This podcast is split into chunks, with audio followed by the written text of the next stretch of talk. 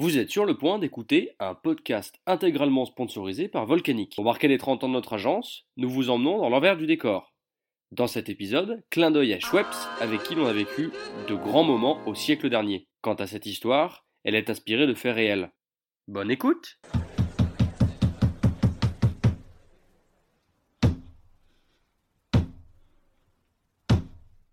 Moi, c'est Jean-Marc, chef de projet. Je suis en permanence sur une corde et je joue l'équilibre entre d'un côté les artistes et autres talents événementiels et clients qui sont là pour faire passer leur message. En résumé, mon travail, c'est faire le lien entre tous pour une exécution parfaite du scénario. Nous venions de gagner une compétition pour réaliser une convention commerciale pour le compte d'une marque aujourd'hui vantée par Nicole Kidman et qui à l'époque empruntait des airs brésiliens pour vendre des sodas. L'histoire se déroule au sud-ouest de la Tunisie, à Nefta, en bordure du Chotel Djerid.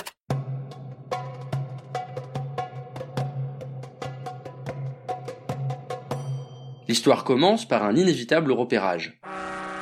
Un bon repérage, c'est comme un bon brief. Ce sont les fondations nécessaires à la bonne exécution d'un événement. C'est là que l'on apprend à connaître et à bien maîtriser les lieux, à expliquer nos attentes, à faire la connaissance des prestataires, à vérifier les timings des trajets, bref, tout ce qu'il n'y a pas dans les livres. Arrivé à Tozer, après un vol de 2h15 environ, nous avons fait la connaissance de Daoud, notre guide chauffeur qui allait nous piloter pendant deux jours.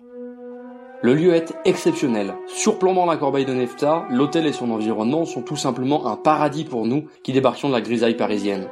Les odeurs d'oranger et de terre brûlante nous rappellent que nous sommes aux portes du désert et de son énigmatique univers.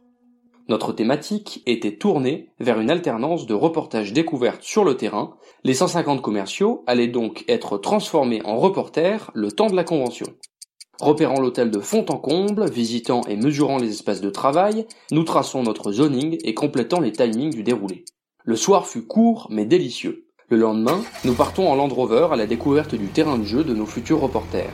C'est ici dans ces lieux magiques que nous allons organiser notre grande enquête de l'innovation. Nous allons inventer et proposer aux équipes un voyage mêlant belles histoires, fantastiques paysages et puissantes innovations produits. Répartis dans ce décor géant, la quinzaine d'équipes allait progressivement suivre une scénographie itinérante, inspirée des univers d'Indiana Jones ou d'Underfire.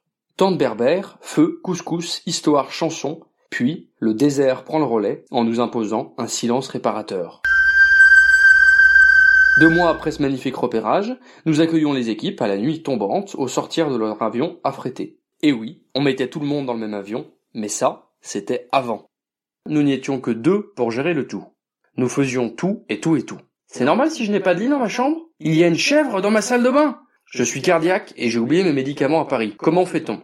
La convention devait durer quatre jours pleins et vu comme ça commençait, on n'était pas au bout de nos peines. Le lendemain matin, le groupe se répartit par équipe dans une vingtaine de Land Rover et quitte l'hôtel pour la chasse au scoop.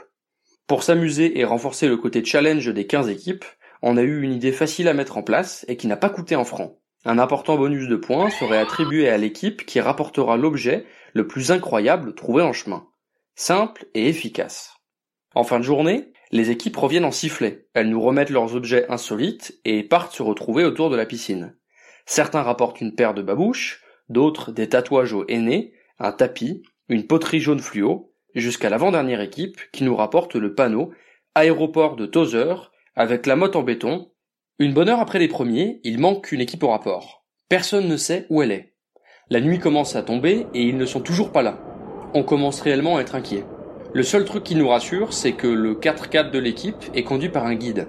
Les Toki ne passaient pas dans les vallées, on n'avait donc aucun moyen de les joindre. En ces temps historiques de la Convention, le téléphone n'existait pas encore en mode portable. On commençait à envisager d'aller les chercher avec l'aide de la police qui venait de nous rejoindre. On en était au début des discussions, lorsqu'un groupe de chameaux fait irruption dans le parc de l'hôtel et se dirige K1KA vers la piscine. Sous la direction d'un CVR goguenard, Très fiers d'eux, ils m'annoncent avoir échangé leur 4x4 contre des chameaux. Ils revendiquaient donc, à juste titre, l'obtention des points de bonus. Croyant à une blague, je laisse les choses se dérouler sans trop mettre de pression. On fait la remise des prix, on prend un verre bien mérité, et tout le monde va se préparer pour la soirée de gala, qui sera certainement infernale. Une fois la tension apaisée, je discute avec le CVR et lui explique que maintenant il est temps qu'ils me disent avec qui ils ont dealé l'échange. Mais il me dit qu'ils ont passé le deal avec plusieurs familles, que c'était un vrai deal et que c'était pas pour jouer.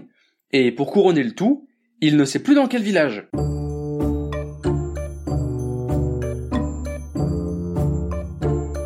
Je ressens un immense moment de solitude. On doit partir demain et je dois absolument rendre le dernier 4x4 avant de partir. Mon prestataire me menace déjà de me facturer la totalité de la voiture.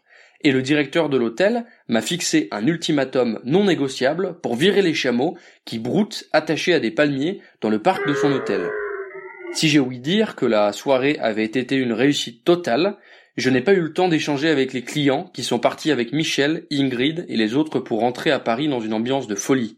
Je suis resté quelques jours de plus à Nefta. Avec mon fidèle Daoud, on a refait la route à l'envers pour récupérer le 4x4. Cela n'a pas été facile d'annuler le deal. J'ai dû bien évidemment rajouter la main au portefeuille pour récupérer mes quatre roues et leur rendre leur camélidé qui commençait à rendre fou le jardinier de l'hôtel. Finalement, trois jours après tout le monde, je reprends l'avion pour rentrer en France. À mon retour à Paris, j'avais un paquet qui m'attendait à l'agence, un gros chameau en peluche, avec un mot signé par toute l'équipe de notre client, avec un slogan prémonitoire. What did you expect? Vous venez d'écouter l'un des épisodes de la série Backstage Project, le premier podcast événementiel de l'agence Volcanique. Ne manquez pas d'écouter et de partager nos autres épisodes et surtout dites bien au monde entier que l'événementiel est un univers fantastique qui offre d'immenses champs des possibles. Merci de votre écoute et de votre soutien.